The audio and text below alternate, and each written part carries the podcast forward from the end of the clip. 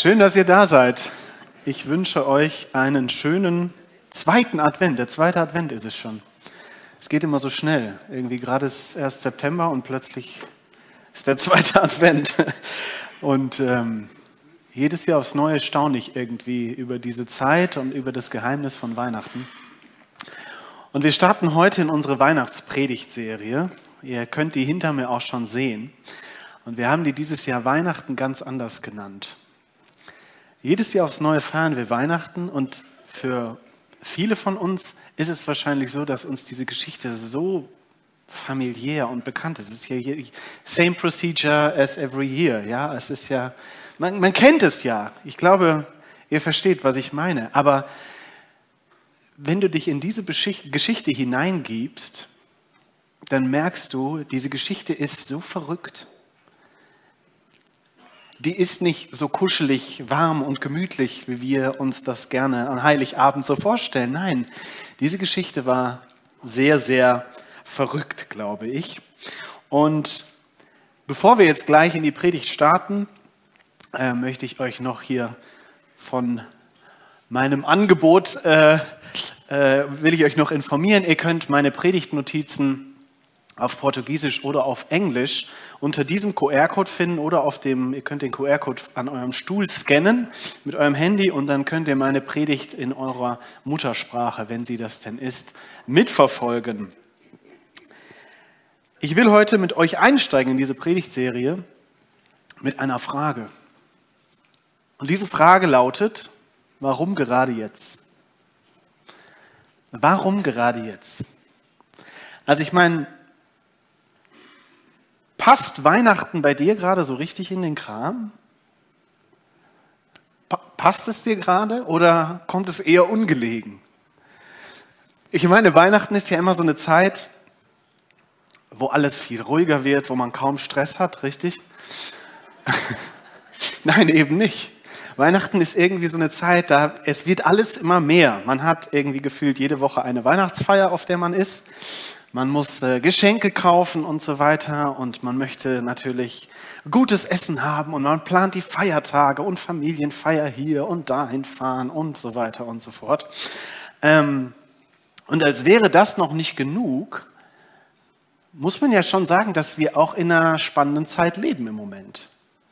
Also, wenn wir in diesem Jahr die Nachrichten mitverfolgt haben, dann haben wir gemerkt, da steht eine Menge Unklarheit im Raum steht eine Menge Spannung im Raum.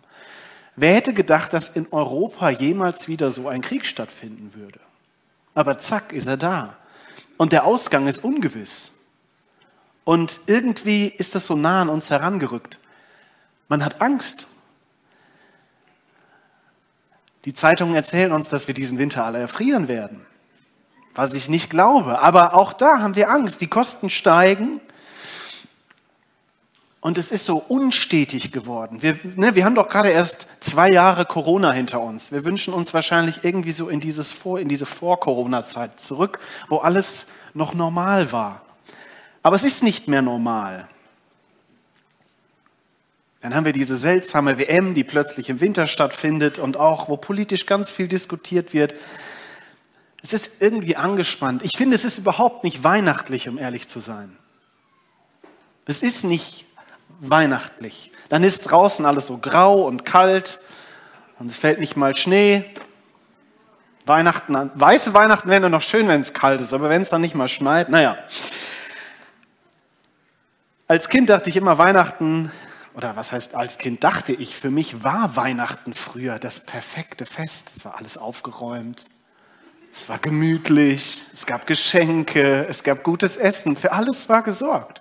Und umso älter ich werde, umso mehr merke ich, das ist eigentlich gar nicht so. Also meine Eltern haben es geschafft, mich das Glauben zu machen, ja, aber umso älter ich werde, umso mehr merke ich, eigentlich passt Weihnachten gar nicht rein. In der Bibel gab es eine Zeit, also ungefähr vor 2000 Jahren, in die passte Weihnachten auch überhaupt nicht rein. Es ist interessanterweise die Weihnachtsgeschichte, wo Weihnachten nicht reinpasst. Den Text, den ich jetzt gleich mit euch lesen werde, den kennt ihr wahrscheinlich schon. weil ihr ihn jedes Jahr aufs Neue wiedergehört habt. Oder wahrscheinlich viele von euch kennen diesen Text. Und ich lese einfach mal aus der Weihnachtsgeschichte drei Verse. Und zwar schreibt Lukas in Kapitel 2 von seinem Evangelium folgendes. In jener Zeit, also in der Weihnachtszeit von damals, in jener Zeit erließ Kaiser Augustus den Befehl an alle Bewohner seines Weltreiches, sich in Steuerlisten eintragen zu lassen. Es war das erste Mal, dass solch eine Erhebung durchgeführt wurde. Damals war Quirinius Gouverneur von Syrien. So ging jeder in Israel in die Stadt, aus der er stammte, um sich dort eintragen zu lassen. Also bisher habe ich die Weihnachtsgeschichte häufig so gelesen, das ist der langweilige Vorspann mit den, keine Ahnung, mit den Dingen, die mich nicht interessieren. Ja, also das hat ja irgendwie gefühlt noch nichts mit Weihnachten zu tun. Aber in diesen drei Versen steckt viel mehr drin, als wir denken. Vielleicht klingt es für uns nicht mehr so, aber wir tauchen mal ein in die Welt von damals, in die Gedankenwelt von damals, in die Welt vom Volk Israel. Und dafür muss ich das so ein bisschen machen wie in einer Serie. Da kommt am Anfang immer so ein kleiner Rückblick, wo steht, was bisher geschah. Ja, was bisher geschah. Und da ich es ja so liebe zu malen, habe ich euch, äh, habe ich mir gedacht, machen wir das mal so. Wir machen das jetzt als Aktienkurs. Also ich erkläre euch jetzt ganz kurz die Geschichte von Israel anhand von einem Aktienkurs. Ein Aktienkurs ist ja praktisch ein Wert und der soll möglichst immer weiter nach oben gehen. Ja, der Wert soll gesteigert werden und nicht nach unten gehen. So, Israel hat zum Zeitpunkt als die Weihnachtsgeschichte aufgeschrieben wird, hat, hat Israel, das Volk Israel, schon eineinhalbtausend Jahre Geschichte hinter sich. Und diese Geschichte ging so los, dass Gott dieses Volk erwählte und sagte, aus dir möchte ich was ganz Besonderes machen. Er hat diesem Volk eine Bestimmung zugesprochen. Und es entwickelt sich eine Beziehung zwischen Gott und diesem Volk Israel. Und es geht los und es geht so, ja, es geht so Stück für Stück bergauf, hin und her und es ist wirklich eine lange Geschichte, ja. Ich, ich schwebe da jetzt mit euch in der Vogelperspektive drüber. Und ähm, was interessant zu sehen ist, Gott spricht immer wieder neue Berufungen aus, es gibt immer wieder neue Ideen, neue Könige, neue Propheten, einen Tempel und so weiter und so fort. Aber was sich immer wiederholt ist, dass dieses Volk Fehler macht. Immer wieder gibt es Rückschläge. Immer wieder trennt sich dieses Volk von Gott. Und so rutscht es eher in diesen unteren Bereich rein, wo es eigentlich gar nicht hin sollte. Ähm, und Gott sagt diesem Volk, ey, wenn ihr so weitermacht, wird es immer weiter bergab gehen mit euch. Wir können so nicht in Beziehung leben. Und dieses Volk sagt manchmal, ja, stimmt, du hast recht. Und dann zwei Tage später sagen sie, ja, eigentlich bist du uns egal, Gott, wir machen unser Ding. Und so bröckelt dieses Volk und die Berufung dieses Volkes immer mehr auseinander und es wendet sich von Gott ab. Und interessant ist, selbst als das passiert, spricht Gott durch seine Propheten zu diesem Volk und sagt, jetzt im Moment klappt das hier überhaupt nicht, aber irgendwann werde ich jemanden schicken, der meine Herrschaft in diesem Volk wieder aufrichtet, der alles in Ordnung bringt. Aber das Volk baut immer mehr Mist und es geht immer weiter bergab. Irgendwann endet sozusagen zeitlich gesehen das letzte Buch des Alten Testaments. Das ist ungefähr 500 Jahre vor der Weihnachtsgeschichte. Und in dieser Zeit zwischen dem Alten und dem Neuen Testament kommt es dann so, dass nicht dieser versprochene Herrscher kommt, von dem Gott gesprochen hat, sondern es kommt Alexander der Große. Alexander der Große, falls ihr den nicht kennt, war ein, ein griechischer Feldherr, der in kürzester Zeit die ganze Mittelmeerregion eingenommen hat. Der hat alles überrannt, jedes Heer platt gemacht und Israel ist in ein tiefes Loch gefallen. Weil dieser Herrscher akzeptierte ihren Glauben nicht, er akzeptierte ihre Lebensweise nicht und er hat angefangen, sie zu unterdrücken. Und irgendwann steht jemand aus dem jüdischen, aus dem israelischen Volk auf und wehrt sich und startet eine Revolution. Sein Name war Judas Makkabäus. Ist nicht wichtig, muss man nicht kennen. Aber ganz viele Israeliten schließen sich diesem Judas Makkabäus an und sagen, das ist er. Mit dem geht's wieder bergauf. Der befreit uns. Das ist der, von dem Gott immer gesprochen hat. Gott hat ja immer gesagt, er wird da jemanden schicken, der uns befreien wird.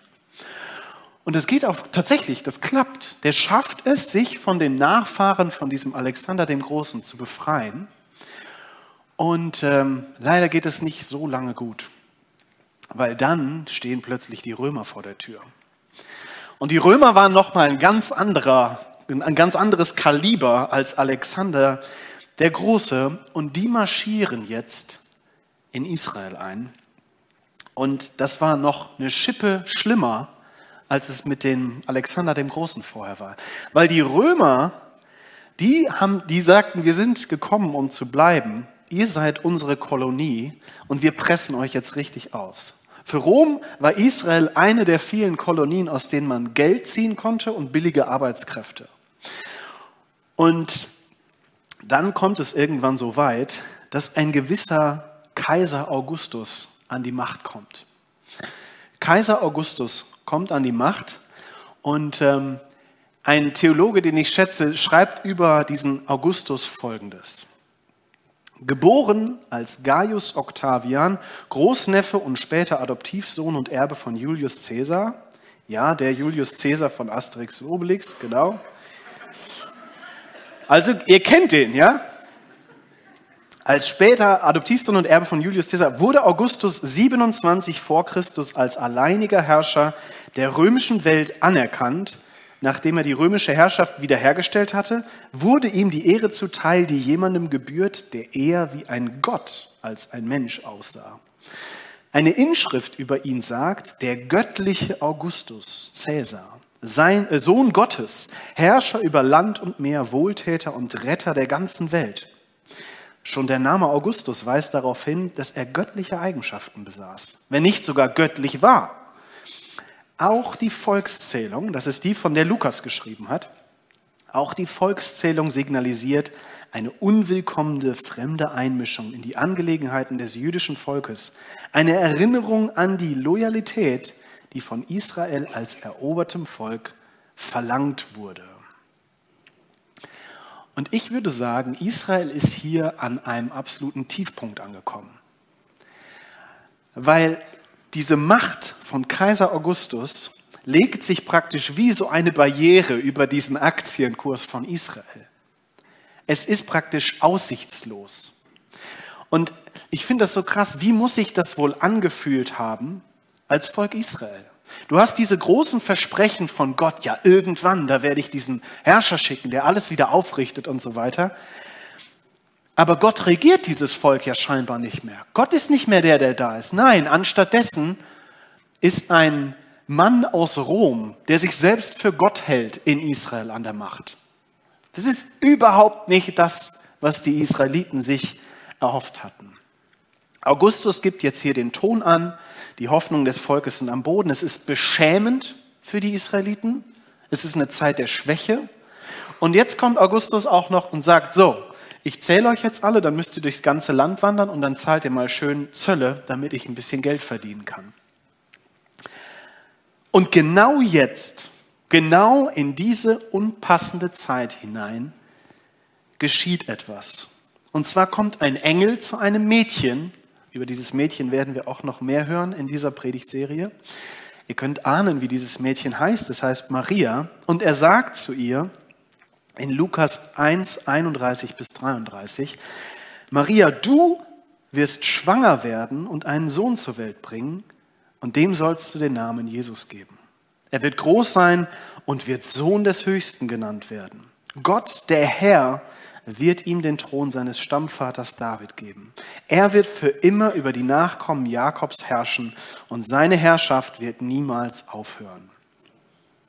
Das sind ja große Worte, scheint ein weltverändernder Typ zu sein. Die Situation sah aber überhaupt nicht danach aus. Und jetzt kommt auch noch diese Volkszählung und Maria und ihr Mann werden durchs ganze Land gescheucht, hochschwanger. Und dann lesen wir weiter im Kapitel 2. Auch Josef machte sich mit Maria auf den Weg, also wegen dieser Volkszählung.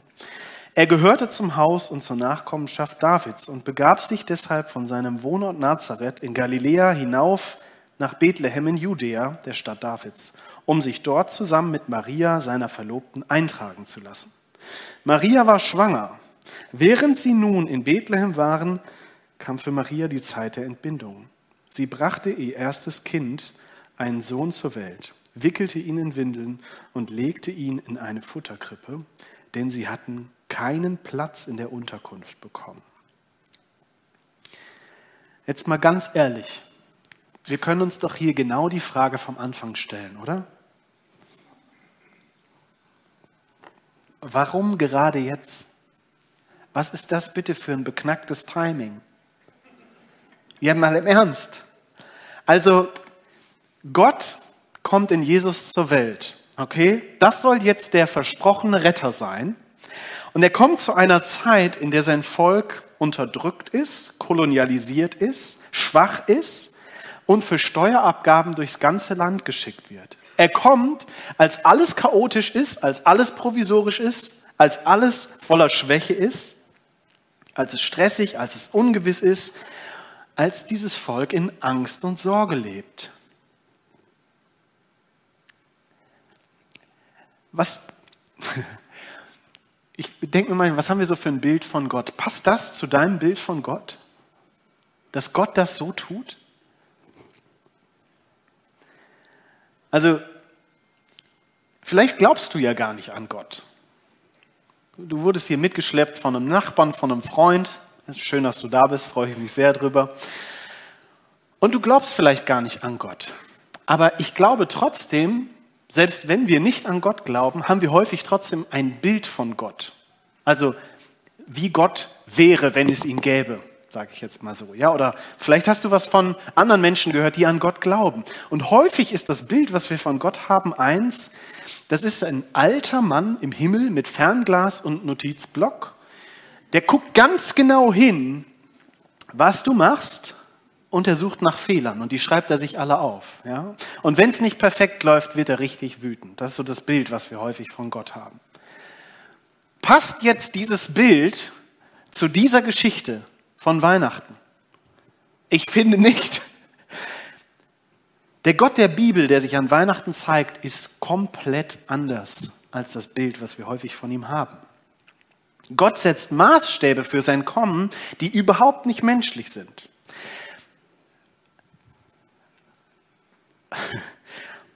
Also, an Weihnachten lädt man sich ja häufig die Familie ein. Richtig? Und man glaubt dann immer, es müsste so aussehen. Richtig? Also also aus Filmen und so weiter kennt man das immer. Oh, die Schwiegereltern kommen zu Besuch. Ich habe die besten Schwiegereltern der Welt, würde ich sagen. Ich habe keine Angst, wenn ich die einlade und es nicht aufgeräumt ist. Aber häufig hat man doch irgendwie diese Vorstellung, da muss dann alles schön gestriegelt sein, der Weihnachtsbaum schön, das Essen schön, ne? alles perfekt. Und genau das glauben wir auch von Gott. Gott kommt erst, wenn der Tisch schön gedeckt ist und der Weihnachtsbraten perfekt temperiert auf dem Tisch steht. Richtig? Das glauben wir häufig von Gott. Aber soll ich euch was sagen? Die Weihnachtsgeschichte, die zeigt uns genau das Gegenteil. Gott kommt nicht, wenn der Tisch perfekt gedeckt ist. Gott kommt ins Chaos. Gott kommt, wann er möchte. Gott kommt, wann er möchte und es ist ihm ziemlich egal, ob es bei dir aufgeräumt ist oder nicht. Ob du alles perfekt hingekriegt hast oder nicht ob du perfekt vorbereitet bist oder nicht. Es ist sogar so, ich würde so weit gehen und sagen, unpassende Zeitpunkte und Situationen, die ziehen Gott irgendwie magisch an. Menschliche Schwäche, menschliche Unvollkommenheit, das ist das, wo du Gott finden kannst. Gott ist wie angezogen davon. Du kannst die ganze Bibel durchgucken, von vorne bis hinten. Du wirst andauernd Situationen finden, wo Menschen nicht vorbereitet sind, wo Situationen eher peinlich sind. Ich muss an Gideon denken, jemand, der sich in einer Scheune versteckte, beziehungsweise in einer, in einer äh, Weinpresse versteckte, um da illegal äh, Korn zu dreschen. Und dann kommt plötzlich ein Engel zu ihm und sagt, hey, du bist ein großer Krieger. Und Gideon sagt, nein, bin ich gar nicht. Was willst du hier? Das passt mir nicht. Das ist nur ein Beispiel. Die Bibel ist voll mit, mit Geschichten von Menschen, die schwach sind, die nicht perfekt sind, die unvorbereitet sind und die, denen Gott in den unmöglichsten Situationen begegnen möchte. Und deswegen, ganz nebenbei, will ich dir sagen, ganz egal, wie es in deinem Leben aussieht, ganz egal, ob du an Gott glaubst oder nicht, er liebt dich und er nimmt dich an und er will in deine Situation kommen. Und deswegen ist Weihnachten ganz anders. Weihnachten ist nicht das Fest der guten Köche, ja, der heilen Familien, der aufgeräumten Wohnzimmer, der vielen Geschenke. Es ist alles nett und schön und das ist nicht der Kern von Weihnachten. Weihnachten heißt, Gott kommt ins Chaos und Gott kommt in das Unvollkommene. Gott kommt zu dir und zu mir. Nicht, weil du dich so schön angezogen hast, sondern weil er dich liebt. Wenn du eine Sache heute mitnimmst, dann nimm dir bitte genau das mit.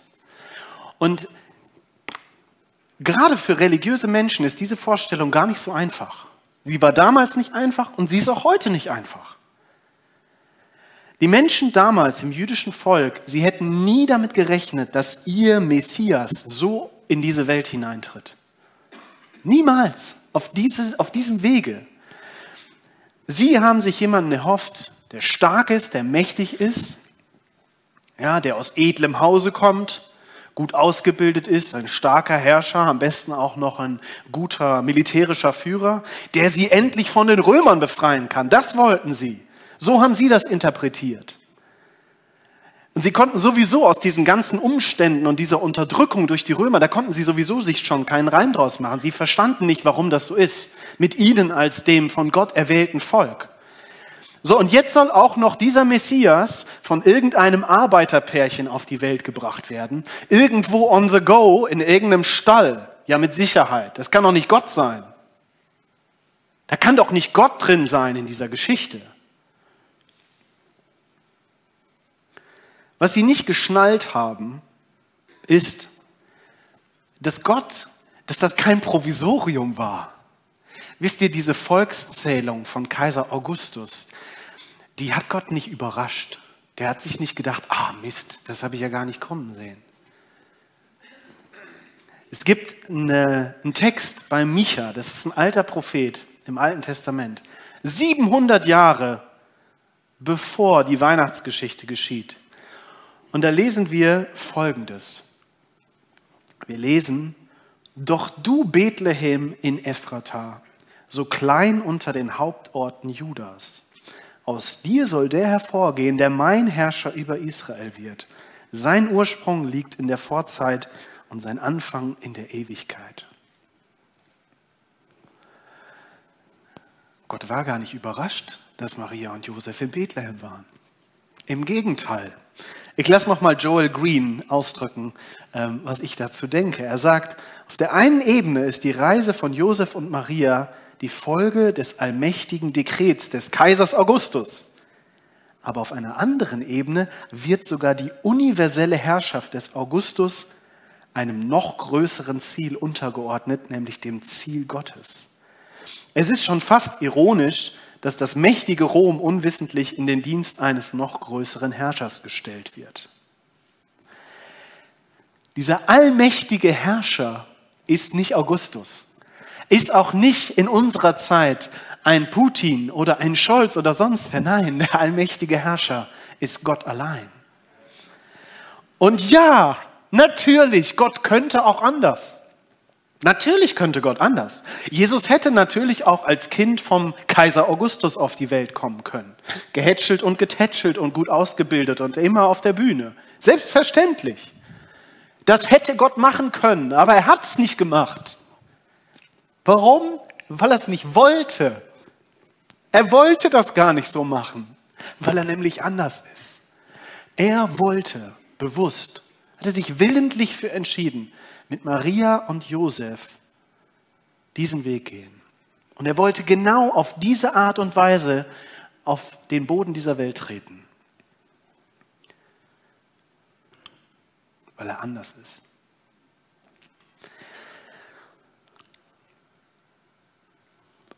vor etwas mehr als 100 Jahren gab es mal ein, eine Weihnachtszeit, die auch alles andere als weihnachtlich war. Und zwar im Dezember 1914. 1914 im Sommer ist der Erste Weltkrieg ausgebrochen. Ziemlich plötzlich, mitten in Europa. Und man dachte, der wäre schnell vorbei, aber war er nicht. Und Millionen von Soldaten finden sich zur Weihnachtszeit 1914 irgendwo auf dem Schlachtfeld wieder. Und da sah es so aus. Die hingen in ihren Schützengräben drin, im Schlamm. Und es war ein ziemlich furchtbarer Stellungskrieg zu der Zeit. Und ich lese euch jetzt mal einen Bericht vor, den ich gefunden habe über genau diese Weihnachtszeit. Ja? Ende Dezember 1914 sind die Soldaten auf beiden Seiten der Front erschöpft und desillusioniert. Dass der Krieg in kurzer Zeit siegreich beendet wird und sie Weihnachten wieder zu Hause sind, hatten ihnen ihre Regierungen versprochen. Nun sitzen sie in kalten und schlammigen Gräben fest. Hunderttausende ihrer Kameraden sind gefallen. Auch in den Tagen vor Weihnachten gibt es schwere Gefechte. Doch am 24. Dezember herrscht an den meisten Frontabschnitten in Belgien und Frankreich Ruhe. Also unweihnachtlicher geht es nicht, würde ich sagen. Ja? Das Lobpreisteam darf schon mal langsam nach vorne kommen. Und ich lese weiter. Die zweite Kompanie des Infanterieregiments Nummer 134 von Leutnant Zemisch hat am Heiligabend in ihren Stellungen einen Gabentisch mit Lebkuchen und Stollen aufgebaut. Aus der Heimat sind Zemisch und Entschuldigung, aus der Heimat sind Geschenke und Miniatur-Weihnachtsbäume an die Front gelangt. Nach dem Gottesdienst befiehlt Leutnant Zemisch seinen Männern, dass heute am heiligen Abend und an den Weihnachtsfeiertagen kein Schuss von unserer Seite abgegeben wird, wenn es zu umgehen ist. Auch bei den Engländern auf der anderen Seite der Front bleibt es ruhig. Aus ihrem Schützengraben heraus nehmen Zemisch, der sehr gut Englisch spricht, und einer seiner Soldaten Kontakt zu den Briten auf. Es entwickelte sich, wie er schreibt, eine ganz spaßige Unterhaltung, wie der, äh, wie der deutsche Offizier in seinem Tagebuch festhält. Je zwei Sachsen und zwei Engländer treffen sich im Niemandsland zwischen den Fronten. Es werden Zigaretten und Zigarren getauscht, alle Soldaten beider Seiten wünschen sich lautstark a Merry Christmas und die Sachsen stellen entlang ihres Schützengrabens sogar Kerzen und Tannenbäume auf. So muss das ausgesehen haben. Mancherorts brechen Heiligabend regelrechte Sängerwettstreite aus, bei denen sich die Gegner von Schützengraben zu Schützengraben Weihnachtslieder und Hymnen um die Ohren schmettern oder diese sogar gemeinsam singen. Erstmals seit Wochen empfinden die Soldaten beim Feiern und gemeinsamen Singen so etwas wie Glücksgefühle. Ein Soldat des bayerischen 16. Reserve-Infanterieregiments schreibt später seinen Eltern über ein Treffen mit britischen Soldaten im Niemandsland, zwischen den Schützengräben stehen die verhassten und erbittertsten Gegner um den Weihnachtsbaum und singen Weihnachtslieder. Diesen Anblick werde ich mein Leben lang nicht vergessen. Vielfach wird im Niemandsland gemeinsam musiziert und gesungen. Geschenke werden ausgetauscht, darunter auch so außergewöhnliche Präsente wie zwei Fässer Bier, die deutsche Soldaten den Briten kredenzen, wofür sie mit Plumpudding vergütet werden. Sogar mehrere Fußballspiele zwischen Briten und Deutschen werden im Niemandsland ausgetragen. Leutnant Semisch schreibt in sein Tagebuch, dass ein paar Engländer einen Fußball aus ihrem Graben gebracht hätten und ein eifriges Fußballwettspiel begann. Laut einem später in der englischen Times veröffentlichten Brief soll das Spiel 3 zu 2 für die Deutschen ausgegangen sein. Dieses legendenumrankte Ereignis gilt bis heute als eines der bekanntesten Symbole des sogenannten Weihnachtsfriedens. Soweit mal der Text. Ein Fußballspiel zwischen erbitterten Gegnern, zwischen den Schützengräben. Also einen unpassenderen Ort für ein Fußballspiel gibt es wohl kaum, oder? Wie kam es dazu? Sie haben Weihnachten gefeiert. Das ist die Kraft davon, was wir an Weihnachten feiern. Dass Gott in das Chaos dieser Welt kommt und seine Liebe überwindet. Und das Chaos kann noch so groß sein. Das Chaos kann sogar ein Krieg sein. Ist Gott egal. Seine Liebe ist größer und kommt dort hinein. Und damit möchte ich zurückkommen zu unserer, zu unserer Eingangsfrage. Warum gerade jetzt? Warum gerade jetzt Weihnachten feiern? Vielleicht sieht ja dein Leben im Moment genau so aus. Das können kleine Sachen sein, das können existenzielle, große Sachen sein. Und ich glaube, hinter dieser Frage, warum gerade jetzt, steht ja eigentlich eine andere Frage. Gott, warum gerade bei mir? Warum sollte ich Weihnachten gerade jetzt feiern, in meiner Einsamkeit, in dieser ausweglosen Situation, in diesen Zweifeln, in diesen Fragen, in diesem Beziehungschaos, in diesem Streit? Warum gerade dort? Warum gerade jetzt? Ich glaube, die Antwort, die Gott gibt, oder die Antwort, die wir uns geben können, ist ganz klar weil wir an Weihnachten feiern, dass Gott in unser Leben kommen will und dabei dein und mein Chaos nicht verurteilt, sondern umarmt. Deswegen. Und es gilt nicht nur damals, dass Gott sich mit Maria und Josef auf den Weg macht. Das gilt nicht nur damals, dass er so drauf ist. Das gilt für dich und für mich. Das gilt für deine Familie, für deine Familiensituation. Das gilt für deine Beziehungen, das gilt für deine Ehe, das gilt für deine Finanzen, das gilt für deine Fehler, das gilt für deine Einsamkeit, das gilt für alles in deinem Leben, von dem du glaubst, da kann Gott sowieso nichts mehr machen. Und ich lade euch mal ein, gemeinsam mit mir aufzustehen und mal still vor Gott zu werden.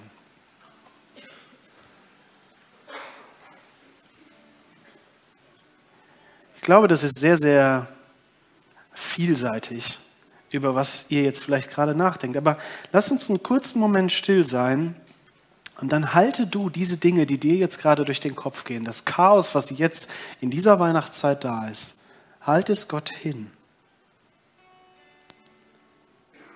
Halt es ihm hin. Und ich darf dir zusprechen von Gott, dass er dir nah sein möchte in all diesen Dingen. Das hält ihn nicht ab. Im Gegenteil, das zieht ihn an. Er leidet mit dir, er fühlt mit dir. Und er will dich umarmen. Er will genau jetzt kommen, genauso wie er damals gekommen ist. Und vielleicht bist du hier und du hast Gott noch nie erlebt. Du hast ihn auch noch nie eingeladen. Du hast noch nie erlebt, wie Gott in dein Chaos, in dein Leben gekommen ist. Und auch dir will ich sagen, auch wenn du vielleicht noch nicht glaubst, Gott sagt dir, ich will dein Chaos verändern. Ich will in dein Chaos hineinkommen. Ich will dir deine Schuld vergeben. Genau das ist es, was wir vorher beim Abendmahl gefeiert haben. Jesus kam in diese Welt nicht, um sich dienen zu lassen, sondern um zu dienen. Um dir und mir zu, zu dienen. Um unsere Schuld zu vergeben und unserem Leben Richtung zu geben. Und ich lade euch ein, schließt mal eure Augen, dass wir einen privaten Moment haben und dass jeder das für sich bedenken kann. Weil du kannst Gott heute einladen. Du kannst ihn einladen in dein Leben. Und ich möchte euch gerne fragen, während die Augen geschlossen sind, während keiner nach links oder rechts schaut, möchtest du Gott in dein Leben einladen? Möchtest du, dass dieses Weihnachten für dich zu deinem Weihnachten wird? dann zeig mir das gerne durch ein kurzes Handzeichen und ich möchte gern für dich beten. Vielen, vielen Dank. Dankeschön. Halleluja, Jesus. Danke, dass du in diese Welt kommst. Nicht, weil wir perfekt sind, sondern weil du perfekt bist. Und danke für all die Hände, die gerade nach oben gegangen sind. Gott, und ich bitte dich, dass diese Männer und Frauen jetzt spüren, wie du kommst dass sie erleben, wie du ihnen begegnest, Herr. Dass sie die Freude spüren, von der wir heute schon gesungen haben. Danke, dass du Sünden vergibst, dass du das Chaos beseitigst, dass du uns im Chaos begegnest und dass du uns neu ausrichtest. Halleluja. Wir ehren dich, Gott. Amen. Wisst ihr, diese Nachricht von Weihnachten ist keine traurige Nachricht. Ist eine sehr, sehr gute Nachricht, über die wir uns freuen dürfen. Und ich lade euch ein, lasst uns das nochmal mit Leib und Seele beim nächsten Lied tun, okay?